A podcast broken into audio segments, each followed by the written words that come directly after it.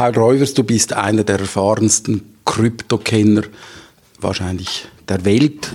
Du hast auch eine große Sammlung von Kryptographiegeräten. Wir sind jetzt hier an der Ham Radio in Friedrichshafen äh, und ich möchte mich gern mit dir über die Geschichte äh, der Crypto-Leaks erhalten, also die Geschichte der Krypto AG.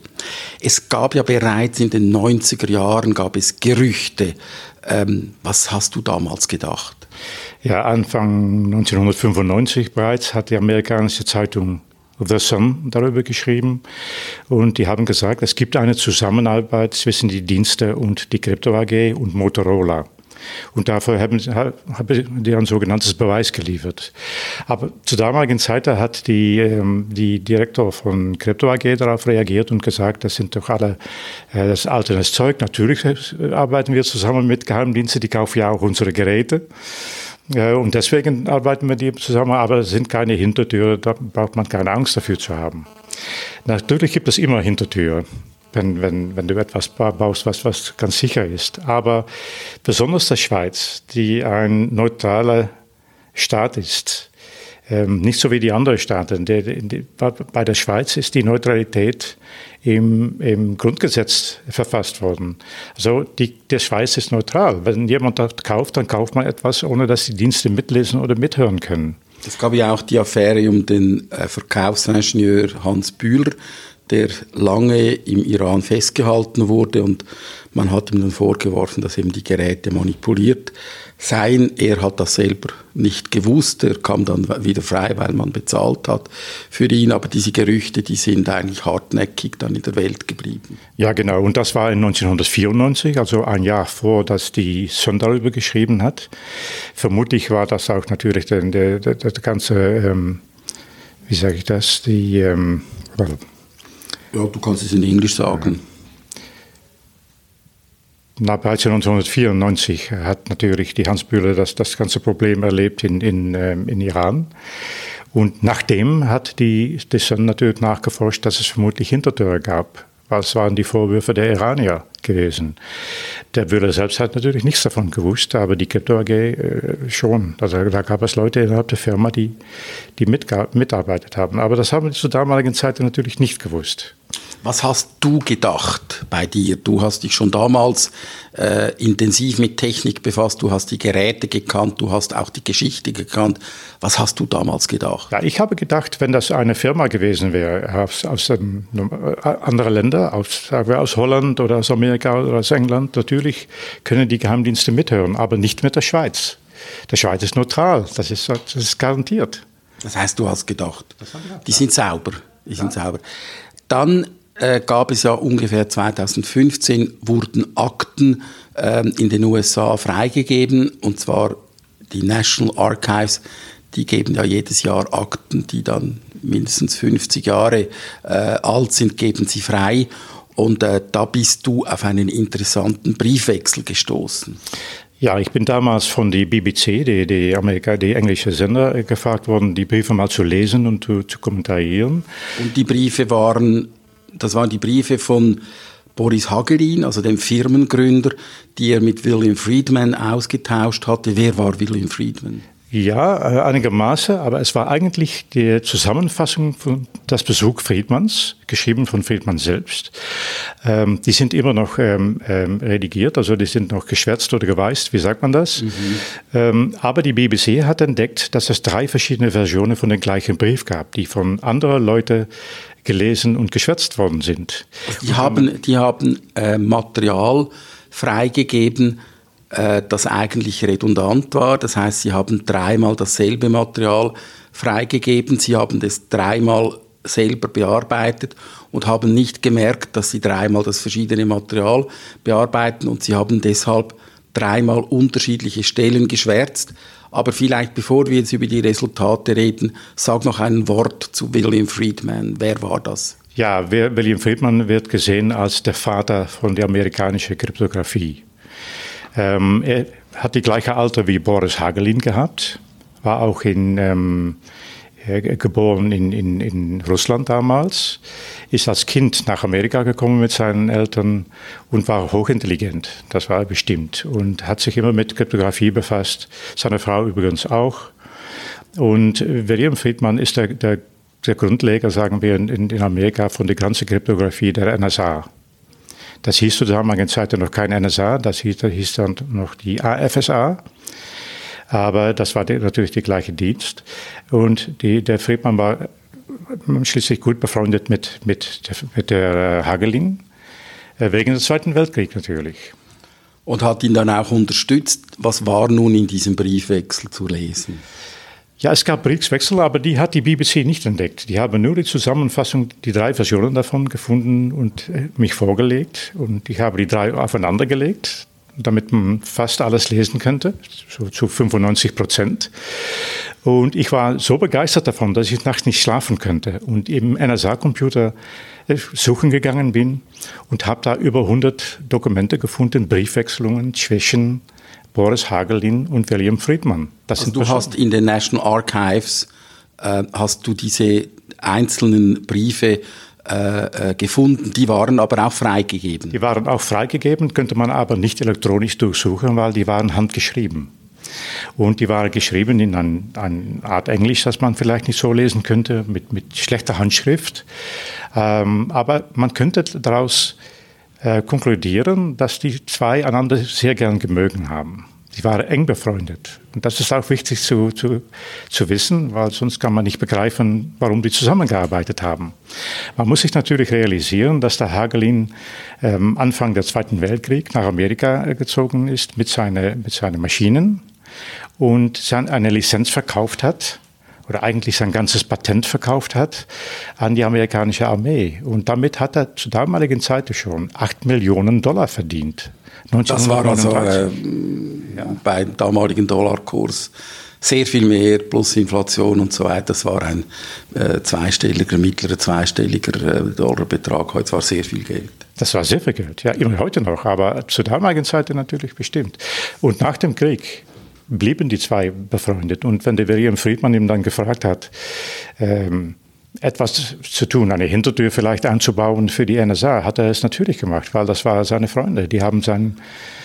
Ja, war, das, war das damals schon aus den Briefen ersichtlich, dass da mehr als nur Freundschaften, äh, Freundlichkeiten ausgetauscht wurde? Ja, bestimmt. Also es wurde nicht natürlich so geschrieben, dass es eine Hintertür eingebaut war. Aber es war deutlich von den Briefen, auch mit die geschwärzte Sache noch dabei, ähm, dass äh, der Friedmann der Hagelin gefragt hat, etwas zu tun oder etwas nicht zu tun, soll ich sagen, und dafür sich bezahlen zu lassen. Also der, die Vermutung war damals, dass Hagelin bestimmte Maschinen nicht an bestimmte Länder verkaufen sollte und dass die NSA ihm dafür kompensieren sollte. Weißt und, du noch, was das ungefähr für Länder waren? Ja, wie viel Geld damit, damit was wissen wir nicht, das war aber geschätzt was, natürlich. Länder hätte er nicht beliefern sollen? Die Länder würden natürlich auch geschwätzt, aber man kann sich vorstellen, Saudi-Arabien zum Beispiel und Iran, Irak, die, die, diese Art Länder würden dann beliefert mit Maschinen, die schwacher waren als die ziemlich äh, starke Maschinen. Also man starke Maschinen gehabt und schwache Maschinen, und auch Maschinen, die abgeschwacht werden könnte, die vom Außen ganz stark aussehen und auch mathematisch ganz stark sein, aber in Wirklichkeit schwach sind und von der eine Sache geknackt worden könnte, wenn man das Geheimnis könnte. Boris Hagelin war ja ein Weltmeister im Herstellen von Maschinen, die äußerlich gleich ausgesehen haben. Sie haben die gleiche Typenbezeichnung gehabt. Sie haben sogar die gleiche Serie gehabt, aber im Inneren waren sie verschieden und das hat eigentlich, das konnte nur jemand merken, der diese Geräte aufgeschraubt hat und verglichen hat. Genau das. Ähm, er sagt selbst in seiner eigenen Memoir, er sagt, die haben immer drei Versionen von das gleiche Gerät gebaut. Eine für Freunde, eine für richtige Freunde und eine für sich selbst. Das ist eine etwas komplizierte Konstruktion. Lassen Sie uns das wiederholen. Das erste ist, ich habe, ich bilde für, ich baue für Freunde, whoever that is. Dann ich baue für sehr gute Freunde und dann ich baue für mich selber. Was heißt das jetzt? Das heißt für mein eigenes Land oder für meinen eigenen Dienst oder so etwas. Und das erste mit Freunden, das sind natürlich keine richtigen Freunde, das sind mit Ländern, zu, zu denen wir sagen, das sind unsere Freunde ja, so ist es eben gegangen. Du hast damals äh, ja dann mitgemacht in einer BBC-Sendung, die war, glaube ich, eine Stunde lang. Kann man diese Sendung heute noch hören? Ist die noch online? Ich glaube, die ist noch online. Es gibt noch einen Link auf unserer Webseite, wo man die Sendung noch ähm, abhören kann. Wir, wir, werden das, wir werden das nachprüfen. Also wir werden dann diesen Link angeben, weil das ist interessant, dass man eben damals schon 2015 eigentlich schon sehr viel äh, wissen konnte. Nun, damals hat ja diese Firma noch existiert. Was war dann die Reaktion auf diese äh, historischen Enthüllungen? Ja, das, das Gleiche wie immer. Das sind Erfindungen, das sind alles altes Zeug, das wissen wir doch ja schon lange. Natürlich haben wir zusammengearbeitet mit Diensten, weil das sind unsere Kunden. Das Ganze wird wieder repetiert natürlich. Ähm, das Komische war, dass klar geworden ist, dass es eine sogenannte Gentleman's Agreement gegeben hat zwischen Hagelin und die NSA. Die genauen Details waren natürlich nicht bekannt. Das ist erst viel, später bekannt geworden. Aber zur damaligen Zeit wussten wir aus diesen Papieren, dass es einen ungeschriebene ähm, Übereinstimmung gegeben hat zwischen Hagelin und die NSA. So war aber klar. Das hat man schon damals gewusst aufgrund dieser Briefe aber wahrscheinlich hat man nicht gewusst, worin dann genau das Gentleman Agreement bestand. Genau, wir wissen nicht, welche Länder und wir wissen auch nicht, was Boris Hagelin dafür gemacht hat. Zur damaligen Zeit dachten wir, dass das nur war, das nicht liefern von starken Geräten an bestimmte Länder. Und jetzt wissen wir besser natürlich. Das war 2015. Nun machen wir diesen Zeitsprung 2019 und 2020. Also 2020 war die erste Sendung einer Recherche, die 2019 stattfand, die eigentlich koordiniert wurde von Peter Müller vom ZDF. Er hatte nämlich ein Papier, das hieß einmal äh, Minerva, äh, an Operation und einmal Rubicon und es war ein Papier, was zusammen vom BND und vom CIA verfasst wurde. Welche Rolle hast du in der äh, Interpretation, in der Analyse dieses Papers gespielt? Wann hast du zum ersten Mal von diesem Papier gehört? Ja, das erste Kontakt mit Peter Müller stammt aus, glaube ich, September 2019. Ähm, und er hat mich damals gefragt, äh, kennst du die Geschichte von, von Hagelin und weißt du, wer die richtigen Eigentümer sind von der Crypto AG? Und dann habe ich ihm gesagt, ja, ich kenne die Gerücht, dass, dass eigentlich Siemens dahinter steckt. Das war so immer eine, eine ungeschriebene ähm, äh, Geschichte. Und sagte Peter, nein, ich sage dir jetzt, das war nicht die Siemens, das war anders. Äh, dafür darf ich dir etwas vorlegen, damit du sehen kannst, was, richtig passiert ist. Und könntest du da einen Kommentar drauf geben. Habe ich gesagt, nein, ich möchte gerne nicht nur ein Zitat lesen und das bekommentarieren. Ich möchte nur das tun, wenn ich alles lesen darf, was, was es gibt. Und ähm, Peter Müller hat uns dann erklärt, dass es bestimmte Probleme gab mit, mit Zypernummer. Äh, es gab Geräte, die beschrieben worden sind, die niemals gefunden sind. Was sind das für Geräte? Sind das Sprachverschlüsselungsgeräte? Sind das andere Geräte? Die meisten Geräte haben wir wohl erkannt, weil die, war, die gibt es in unserer Sammlung und die haben wir schon nachgeforscht. Also ihr habt geschaut, welche Geräte in diesem Bericht vorkommen und weil ihr die fast gesamte Palette von der Crypto AG kanntet, konntet ihr diese Typen identifizieren, aber eben nicht ganz alle. Genau, genau das, ja. Und dann haben wir äh, uns entschieden, zusammenzuarbeiten. Das heißt, wir dürften monatelang nicht darüber reden, natürlich, weil das war sein, sein Scoop. Und ähm, na gut, dann haben wir etwa zwei, drei Monate lang nahezu Vollzeit mitgearbeitet an das ähm, Analysieren dieser Dokumente, weil es gibt jede Menge von Informationen drin. Das ist sehr kompakt geschrieben. Es sind viele Leute, die mit Namen und Decknamen genannt werden. Es gibt Geräte, die genannt werden. Ähm, man muss lesen, nochmal lesen und nochmal lesen, damit man wirklich versteht, was, was da drin ist. Aber es ist sehr viel Information drin. Äh, aber für uns war es völlig neu. Wir haben immer geahnt, Siemens sei die, die richtige Eigentümer. Das war das große Geheimnis. Jetzt wissen wir, das war eine Legende, die ganz sorgfältig aufgebaut worden ist, damit keiner herausfindet, wer die richtige Eigentümer sind. Und das war natürlich die CIA aus Amerika und die deutsche BND. Es gab ja diesen großen Betrug mit den Hitler-Tagebüchern, wo dann der Stern drauf reingefallen ist in den 70er oder in den 80er Jahren. Ähm, wie konntest du sicher sein, dass dieses Papier nicht eine grandiose Fälschung ist? So, das ist eine sehr gute Frage. Und ähm, Marc, meine Kollege und ich, wir waren sehr skeptisch am Anfang. Äh, ist das echt? Ist das ein richtiges CIA-Dokument? Wir haben im Laufe der Zeit ganz viele Dokumente der CIA gelesen. Wir wissen, wie die schreiben. Wir kennen das Papier, worauf die schreiben. Wir kennen das, das, das Typenbild, was die, was die brauchen, wenn die etwas mit Schreibmaschine schreiben, wie das aufgebaut ist. Es ist 100% echt, ich bin mir da sicher. Warum kennt ihr viele Dokumente des CIAs? Das ist doch nicht so alltäglich. Nein, nein, das ist nicht alltäglich, aber man kann viele Dokumente natürlich nachlesen im Archiv. Obwohl die Geschwärzfolge äh, sind, da, natürlich kann man das nachlesen. Man, man sieht, dass es richtige CIA-Leute dahinter sind. Da werden auch Namen genannt von Leuten, von Agenten, die man nachprüfen kann. Also das ist, das ist echt. Du sagst eben, ihr habt das nachgeprüft, ihr habt das monatelang analysiert. Wie seid ihr da vorgegangen? Was habt ihr genau gemacht? Ja, das haben nicht nur wir gemacht natürlich, aber von technischer Grund, also unser, unser Anteil war rein technisch natürlich. Ähm, das Beschreiben der Geräte, das Vorführen der Geräte, das, das Deuten, was, was wird gemeint mit einer Hintertür zum Beispiel, was bedeutet das bei einem mechanischen Gerät oder bei einem elektronischen Gerät. Ähm, wie würde das gemacht? Wer hat das gemacht? Hat die NSA das gemacht oder das, haben das andere Leute gemacht? Es ist nicht einfach zu verstehen, was eine Hintertür ist. Es gibt viele Leute, die denken, es gibt einen Schlüssel, einen Geheimschlüssel, die passt auf das Loch, aber so einfach ist es natürlich nicht. In fast jeder Fall ist der Rede von einem mathematischen Algorithmus, das stark ist und das dann von einem Dienst abgeschwacht worden ist. Dann ist es immer noch stark, aber schwach genug, damit dieser Dienst mit ihrer Rechenkapazität es knacken kann.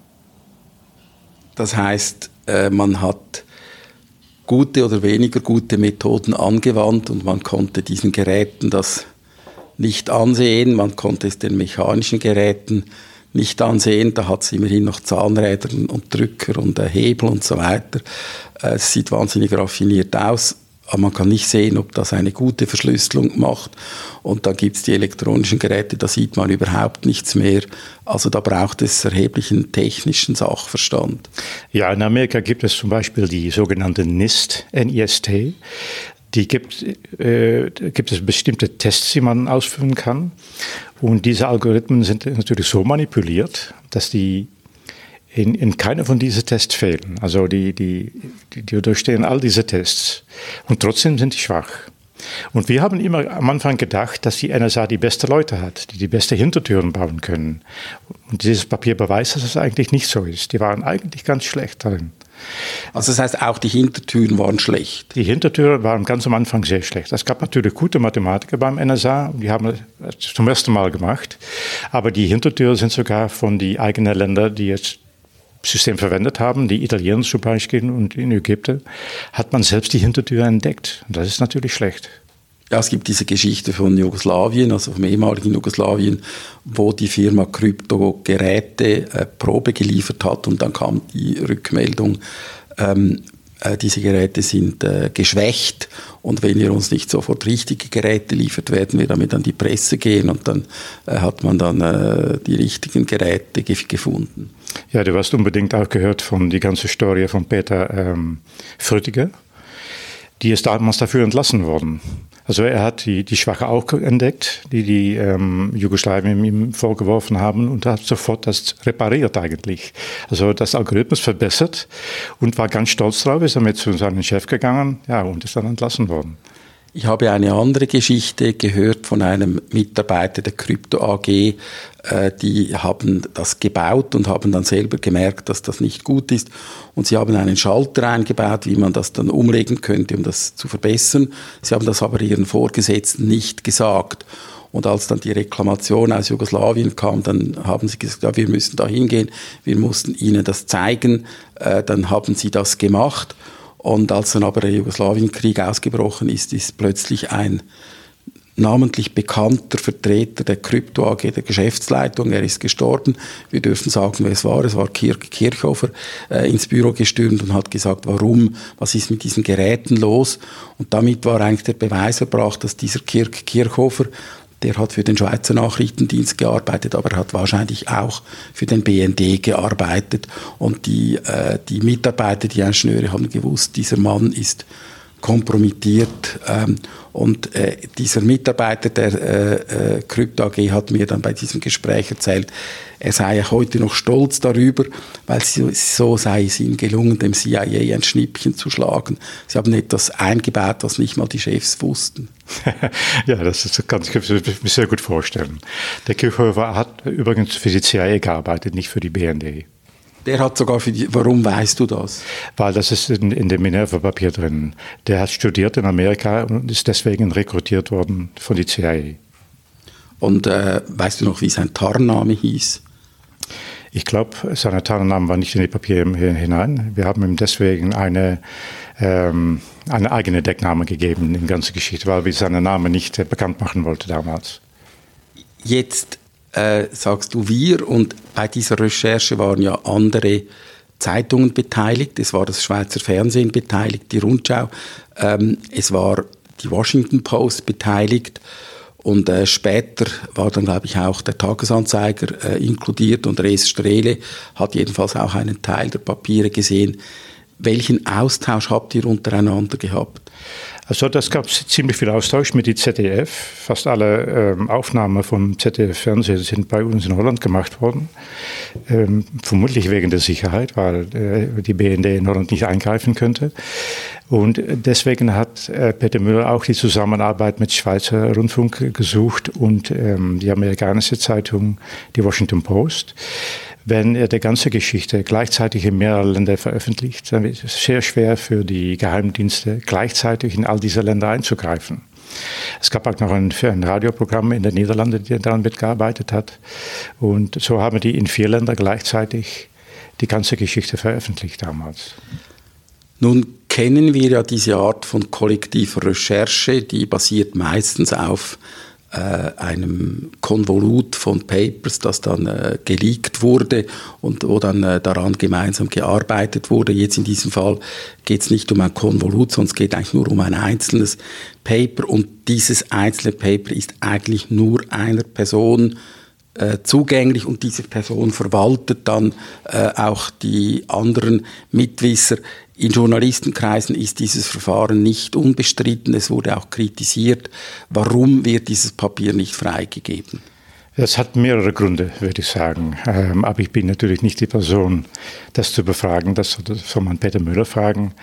Aber wenn ich für ihn reden darf, es ist seinen Scoop natürlich. Und da ist so viel Information drin, dass es vielleicht no, genug Material ist für zwei oder drei andere Sendungen, die er vielleicht noch machen will. Das weiß ich nicht. Ähm, aber es gibt auch echte Name und Deckname von CIA-Agenten drin. Und die muss man nicht unbedingt veröffentlichen wollen. Die könnte man schwärzen. Die könnte man schwärzen, das natürlich. Aber dann, dann sitzt man auf die Stuhl der Geheimdienste natürlich.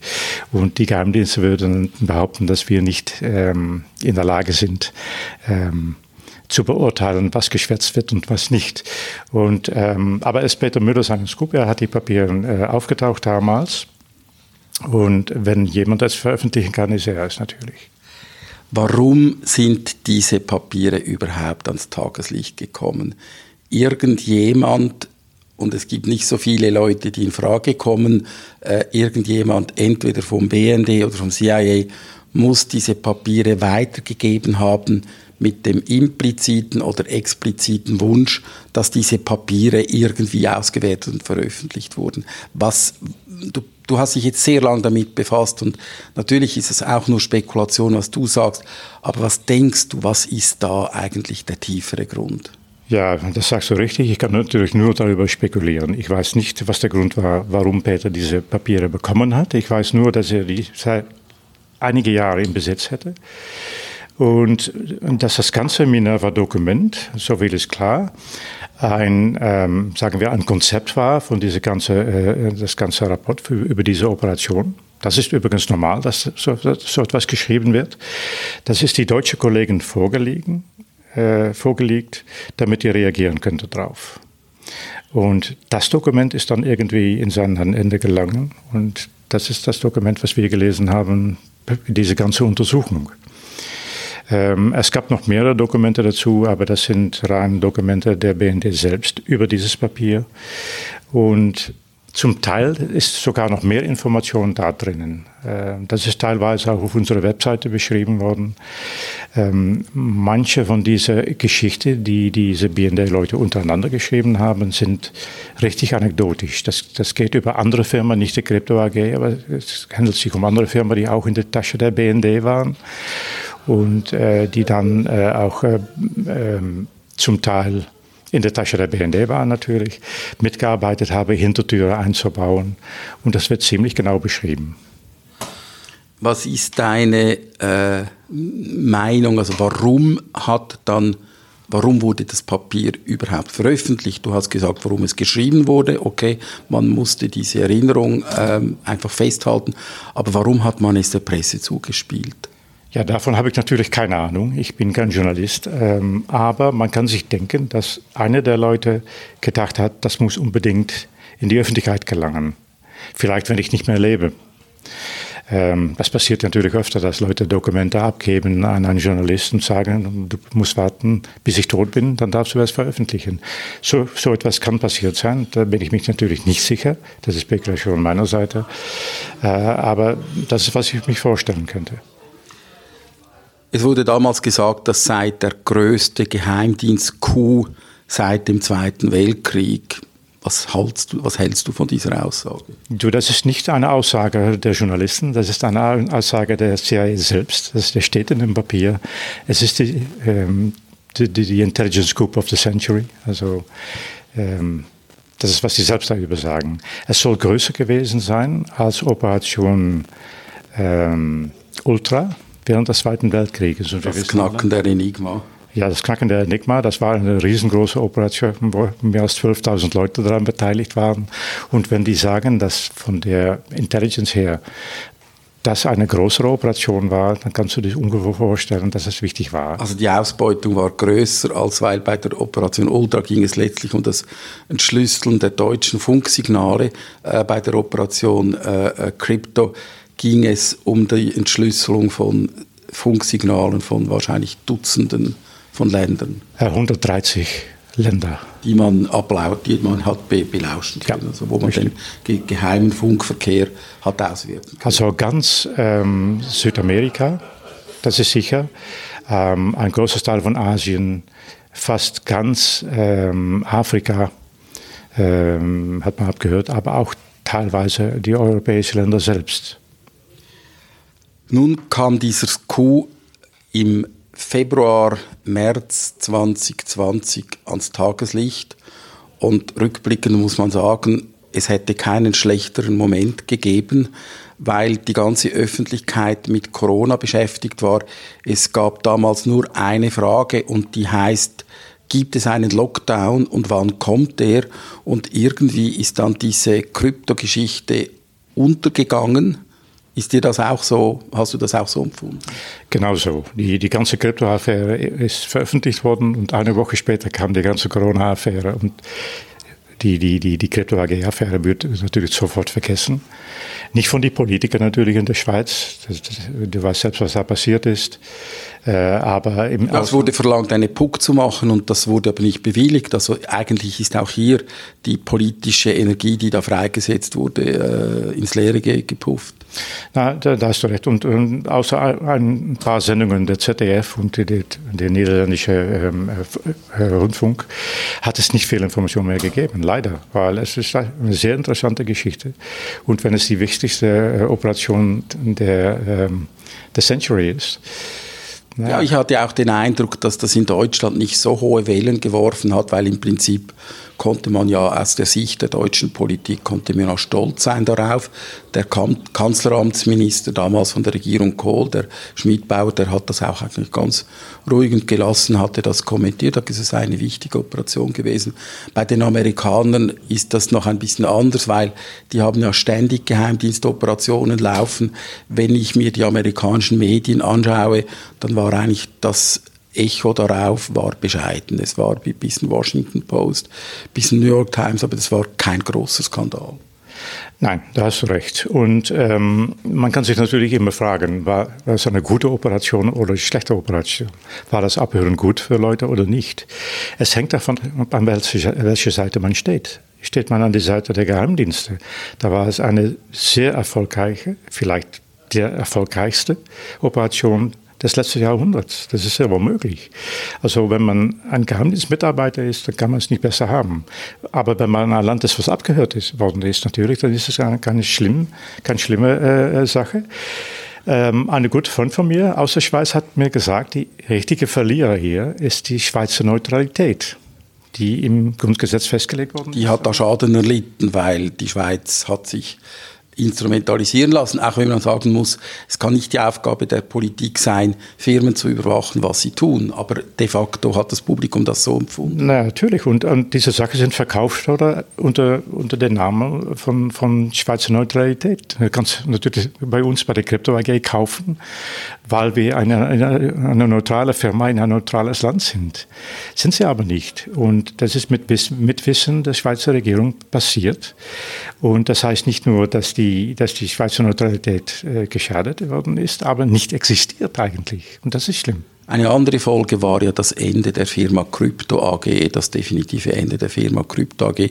Die wurde kurz vorher wurde die von einem schwedischen äh, Konsortium von der Familie Linde gekauft und äh, ich glaube, der Unternehmer selber hat gesagt, es sei die schlechteste Entscheidung gewesen, die er sein ganzes Leben äh, gefällt hätte.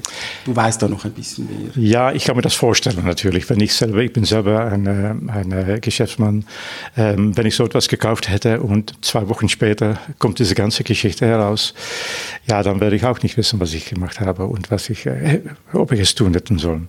Ich weiß es nicht. Ich bin mir nicht ganz sicher, ob er eingewiesen war oder nicht. Es kann du denkst, er hätte es vielleicht gewusst?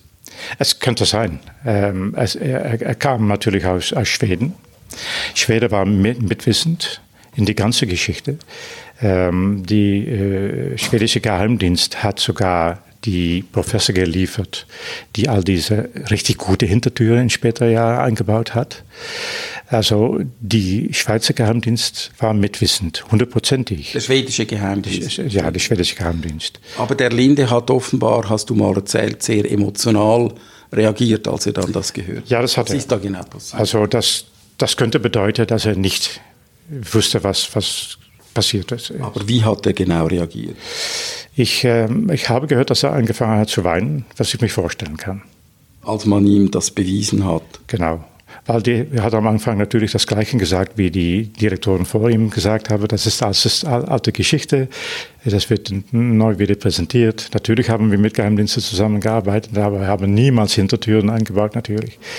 Aber als dann ähm, Peter Müller ihm die Papiere vorgeworfen hat und, und gesagt, liest dieses mal und reagiert, kommentiert nochmal, dann äh, hat er sehr emotional reagiert. Das ist, was ich weiß. Wie denkst du heute jetzt über diese Crypto-Leaks-Geschichte? Ist das jetzt beendet? Ist das abgeschlossen? Ist das fertig? Äh, was meinst du? Ja, das ist eine sehr gute Frage, Dominik. Ähm, das wissen wir natürlich nicht. Ähm, aber ich vermute, dass das abgeschlossen ist komplett.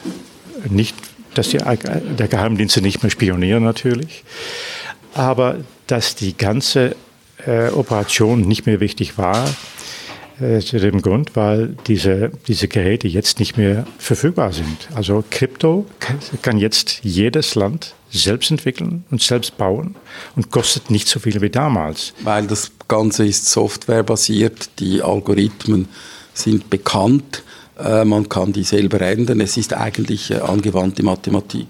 Genau das ist es. Und man braucht nicht viel Geld dafür mehr. Ein armes Land mit einem Professor kann das selbst entwickeln natürlich jetzt. Äh, und nicht wie damals. Damals brauchte man noch ähm, dedicated Hardware. Man brauchte noch ein, ein, bestimmtes Gerät, was man in die Hand halten muss, äh, wovon man abhängig war von ein reiches Land natürlich, so wie, wie der Schweiz. Ihr habt auf euren Seiten, können wir doch auch mal sagen, das ist äh, cryptomuseum.org oder cryptomuseum.org www.ccc.com habt, ihr habt hunderte von Seiten, ihr habt detaillierteste Beschreibungen von Kryptografiegeräten, nicht nur Kryptogeräten, auch von äh, Spy-Radios und auch von Fotoapparaten und so weiter.